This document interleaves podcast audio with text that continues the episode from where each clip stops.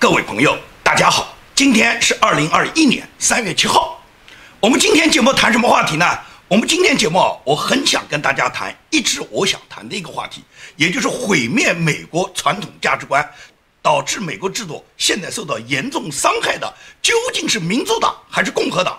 可能我提出这样的话题呢，很多朋友讲，这还要多问吗？这百分之百是民主党吗？因为民主党推出来的很多政策都完全跟传统价值观不一样嘛。什么解散警察局了，释放罪犯了，什么九百五十美元以下不起诉了，十二岁以上女生性交合法化了，大麻合法化了，吸毒合法化了，这一切都是民主党提出的各种政策。毫无疑问来讲，这些政策都是毁坏了美国的价值观。颠覆了美国的民主制度，颠覆了美国的传统，一向大家所认可的美国所追寻的那个自由民主灯塔。那么这种说法对不对呢？这种说法毫无疑问是对的，也就是民主党他所实行的政策，它实际上是一步步的在把美国拉向毁灭。但是民主党所做的事都是摆在桌面上的，他们就要这么干啊！他们这么干，除了有一部分支持民主党的选民支持，更重要的是民主党所有的议员、民主党所有的大佬、民主党所有的领袖，他们基本上都是持这个观念。所以说，民主党在实行他们毁灭美国、违背美国传统价值观、破坏基督教。破坏基督教传统信仰方面，尤其是大量引进各种非法移民，而这些非法移民里面有很多人是有犯罪前科的，甚至是暴恐分子。民主党都要把这些人引进到美国。那么毫无疑问来讲，民主党他所实行的各种政策就是在毁灭美国，这个我们看的都很清楚。所以，民主党对美国的破坏，我们是看得见的。但是我今天跟大家讨论的话题，绝不仅限于是民主党，因为我认为共和党在这个方面，共和党不仅仅是没有阻止民主党，甚至是助纣为虐。那么，在助纣为虐的这个过程中，就导致了民主党他们可以肆意妄为了。所以说，我今天要讨论的话题呢，主要是什么？要看共和党他们在毁坏美国价值观，在颠覆美国的制度方面，他们做了哪些违背美国人民意志的事。这是我们今天讨论的重点话题，也就是我认为共和党对民主党的这种倒行逆施，它第一是助纣为虐的关系，第二个就是这些人他们装模作样摆声势，然后在本党里面出现，就像川普总统这种希望制造美国再次伟大，希望美国第一的这样的优秀的政治人物，他们不断的落井下石，然后对川普总统进行打击，最终就毁坏了共和党本来在川普总统接任以后已经创下的一大片的非常美好的基业。所以说，现在这个问题已经受到了严重的挑战，这是我今天要跟大家谈的主要话题。为什么我要这样去讲呢？也就是说，我根据川普总统昨天他本人委托他的律师和通过他的前总统办公室向共和党发布了一个终止函，这个终止函就是要求共和党停止使用川普总统名字和川普总统的肖像进行各种募款，因为共和党呢真的很不要脸。也就是在川普总统最需要共和党支持时候，但是共和党的大佬们基本上对川普总统要么是默不作声，要么就是背后插刀，还有很多人是落井下石，对川普总统做了非常多的让别人看不起的事。也就是说，他们在关键的时候根本没有跟川普总统站在一起，尤其是弹劾案嘛，两次弹劾案可以讲共和党都有参议员提出支持弹劾川普，第一次还只有一个罗姆尼，第二次居然有七个参议员，他们都赞成要弹劾川普。而第二次弹劾是在川普总统离任的时候，这明显是违背美国宪法，明显是一个政治陷害案。这种情况，怎么共和党还会有七个参议员去支持弹劾川普呢？所以说，共和党出现了像麦康奈尔、像罗姆尼、像切尼利兹这样的人，已经有这么多的所谓大佬，他们对川普总统都落井下石。你们怎么有脸打着川普的名字，举着川普的牌子，挂着他的肖像，然后向共和党的选民去募捐呢？因为相当一段时间以来，大部分的共和党选民都收到共和党他们发过来的募捐函，也就是他们要求共和党的选民，请你们支持共和党，支持川普。他们打着川普的名义，向所有的共和党选民进行募捐。大家都知道，川普总统在二零二零年大选中获得了七千五百万选民的支持，这个里面百分之九十的共和党的普通选民。都支持了川普总统，因为大家知道，共和党他一共的全党的党员人数也不过就三千多万嘛。但是川普总统他获得了七千五百万，那么毫无疑问来讲，共和党绝大部分的普通选民都是支持川普总统的。那么川普总统最终他是被两党举出局啊，他不光是民主党，他要把川普挤出局啊。共和党的大佬像麦康奈尔、像切尼尼兹啊、像罗姆尼啊、像小布什啊，他们通通对川普总统做了落井下石的举动，做了背后陷害的举动。所以川普总统最终是被民主党和共和党大佬他们相互勾结，才把他挤出局的。因此来讲的话，共和党的这些人，他们明明是陷害川普的人。但是呢，他们能打着川普的名义呢，到处跟川普的选民、跟支持川普的选民，跟他们去募捐，而募来的钱干什么呢？募来的钱，麦康奈尔是把这个钱拿去支持那些弹劾川普、反对川普的，比方说切尼利兹。切尼利兹他在怀俄明州，他因为弹劾川普，他在本州的这个支持率已经达到了百分之三以下。当地的共和党委员会除了发布公开的声明。谴责利兹这种叛党的行为，这种对川普弹劾的行为，违背了怀俄明州选民的意志，同时要求利兹马上下台，马上辞职。那么在这种情况下，利兹在怀俄明州已经像过街的老鼠一样，惶惶不可终日啊，根本就没人支持啊。他力图挽回他的败局啊，但是挽回败局需要钱的，就凭他在当地的这个影响力，到哪能募捐得到呢？所以说，在这个时候呢，麦康奈尔他就以共和党选民支持川普的名义。到处去募捐，然后募到这个钱以后，他拿去支持利兹。他支持利兹的目的就是让利兹更加的反对川普。你想想看，还有这样的事吗？他们反对的川普，弹劾的川普，然后他们让那些支持川普的选民打着川普的旗号去募了捐以后，去募捐拿到钱以后，然后他们继续去反对川普。这种事情就继续发生。你当川普傻吗？他们知道川普有巨大的影响力吗？所以他们一直用川普的名义到处募捐。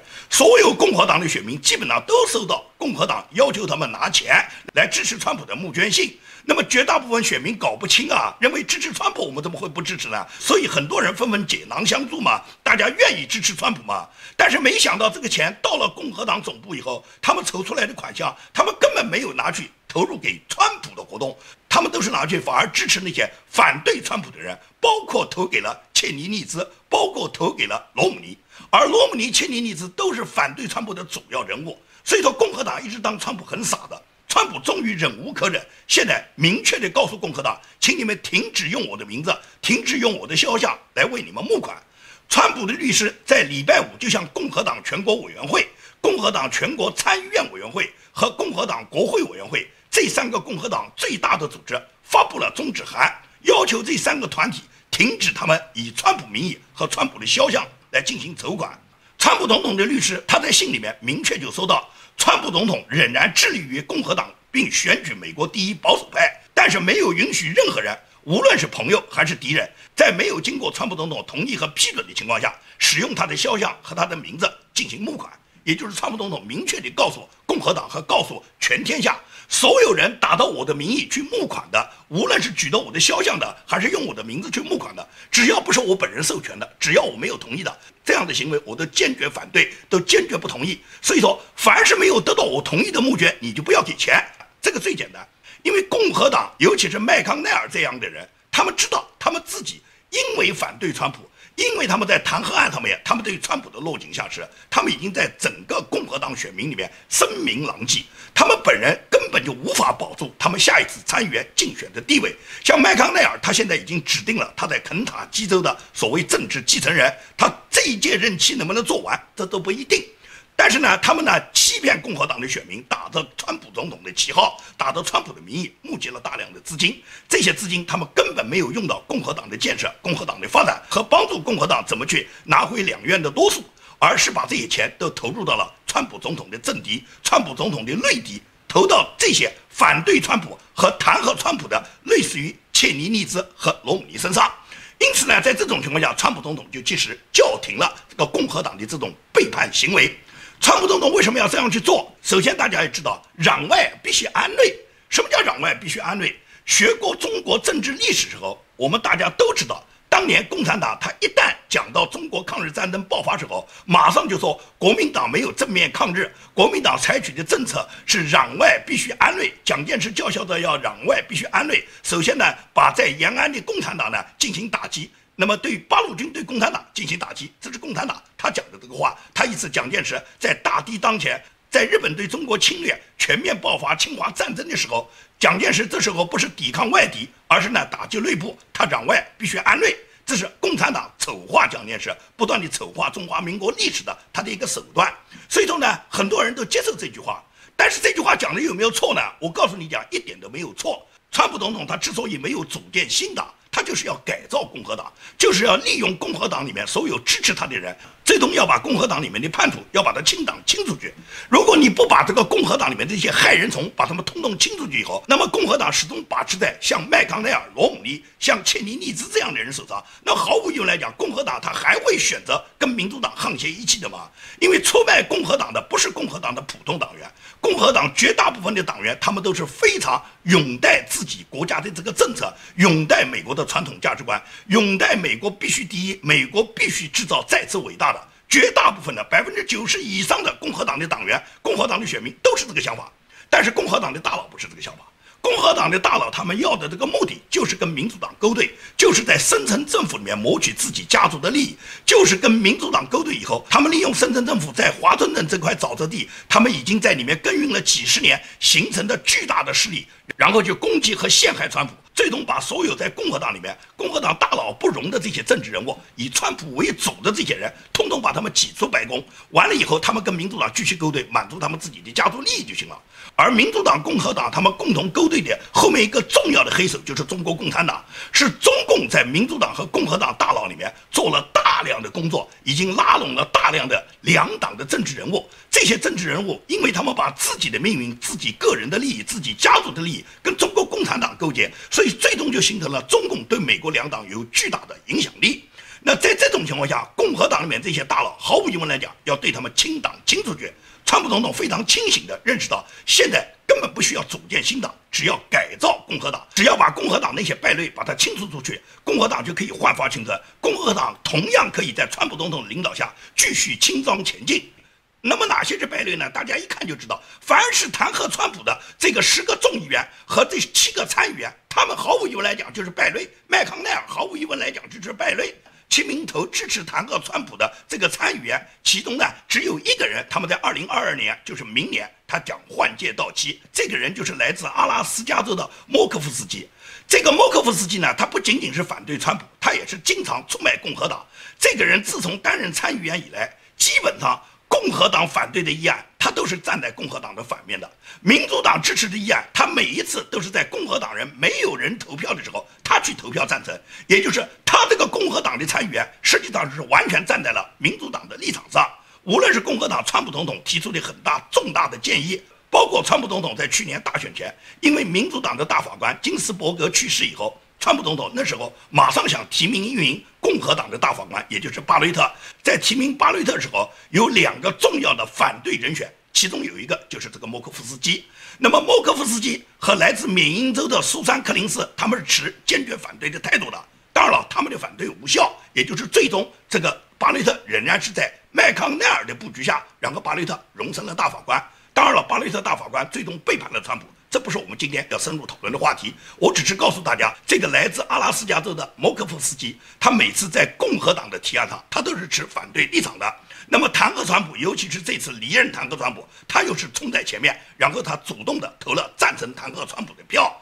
包括拜登任命的很多内阁人员，其中有一个内务部长，这个内务部长是共和党所有一致的参议员全部反对的，认为他根本没有当选的可能，因为这个人跟中共勾兑的太深了。但是莫科夫斯基就去支持，也就是说，你要考虑考虑莫科夫斯基，他每次去支持共和党反对的人，他的目的究竟是什么？我们不讲他是不是跟中国共产党勾结了，至少他是背叛了共和党，背叛了共和党选民对他的期望哇！作为共和党选民把你选出来，你是要代表共和党的意志哇？为什么你每次都是站在共和党的对立面呢？所以说，川普总统明确就说了，他是明年二零二二年唯一一个这七个弹劾川普。投支持票的参议员里面的唯一一个要换届的，川普总统就说过，他会亲自赶到阿拉斯加州，然后支持阿拉斯加州的选民罢免掉这个莫科夫斯基，选出跟莫科夫斯基对立的另外一个共和党的议员，也就是川普总统，他知道对这些叛徒都要把他们清除出党外，然后让这些人不在共和党内发挥任何作用以后，共和党能形成一个团结的保守派，也就是坚持美国的价值观、弘扬美国的传统路线，这样共和党才有可能跟民主党下次大选中，共和党获得他自己的胜利。所以说，清党的这肯定是第一步。像莫科夫斯基这一类，像切尼尼兹这一类，像罗姆尼这一类，像麦康奈尔这一类，他们在下次换届选举中，一定是被美国的选民突击。一定最终会失去他们的政治地位，因为他们自己所做的事情就已经决定了，他们背叛了共和党，他们背叛了川普总统，他们背叛了美国第一，背叛了美国的传统路线，他们背叛了共和党的选民，他们必然要被美国共和党的选民所抛弃。上个月底已结束的 c 派克大会是最好的温度计。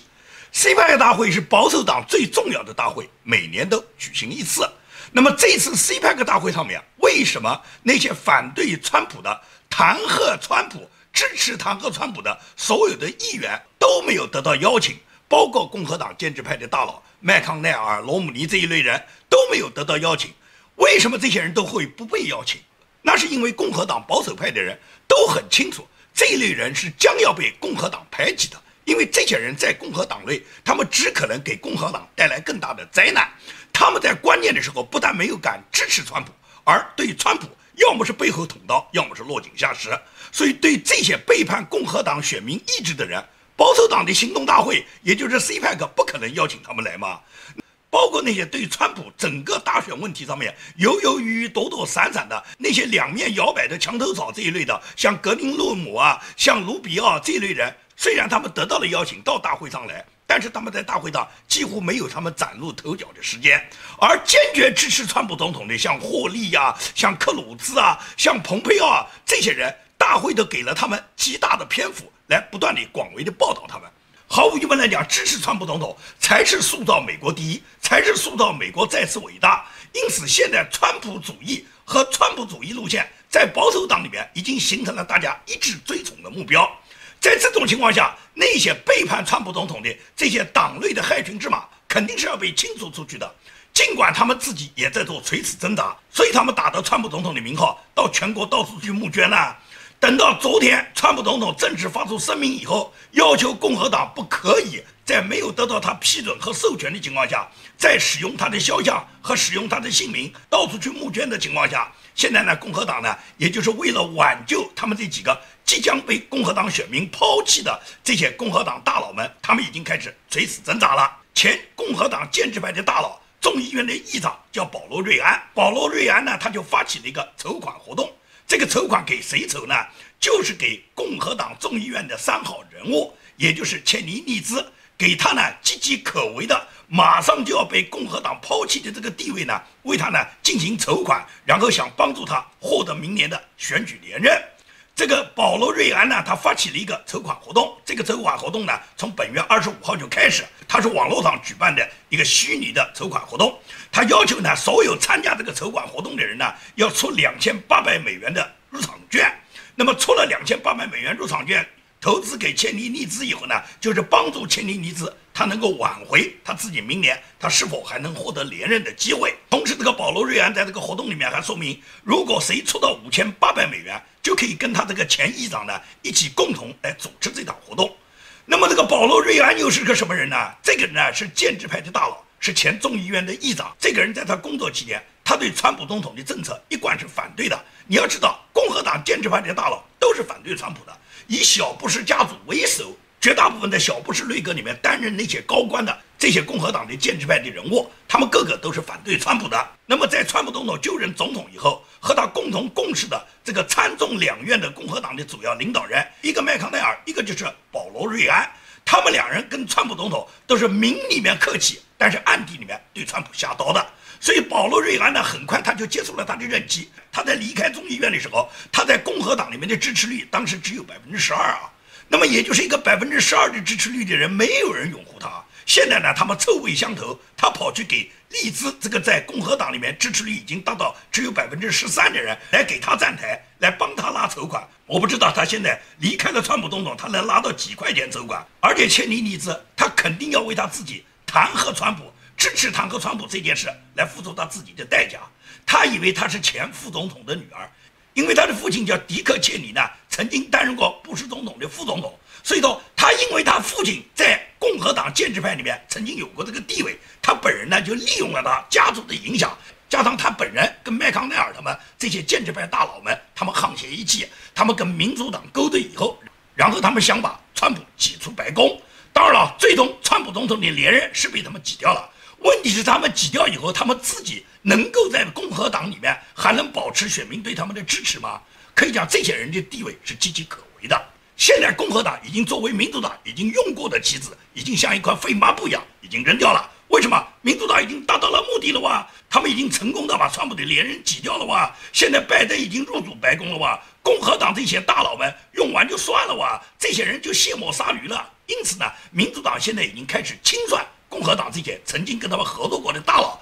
包括麦康奈尔和赵小兰夫妇这一对夫妻，现在正在被民主党所控制的各大主流媒体在穷追不舍的对他们进行报道。而且，民主党现在控制的司法部现在不断的开始起诉赵小兰和麦康奈尔。所以，麦康奈尔现在不仅仅是他自己的政治地位不保，他的家族正面临着美国司法部的调查。他两口子是不是后面到监狱里面度过余生，现在都不好说。至于切尼尼兹，因为他在政治上所犯的这个重大错误，共和党的选民是不会饶恕他的，也一定会要清算他的。因此，切尼尼兹在明年的这个大选中，他被怀俄明的共和党选民继续选举他为议员的可能性是几乎为零的。你不管他现在筹款能不能筹到，而且民主党现在也在排挤他们，因为民主党呢，在拜登就任总统以后，拜登是提任了很多民主党的各个内阁的主要官员。而绝大部分拜登提任的民主党的内阁官员，他们这些人跟共产党都有非常多的联系，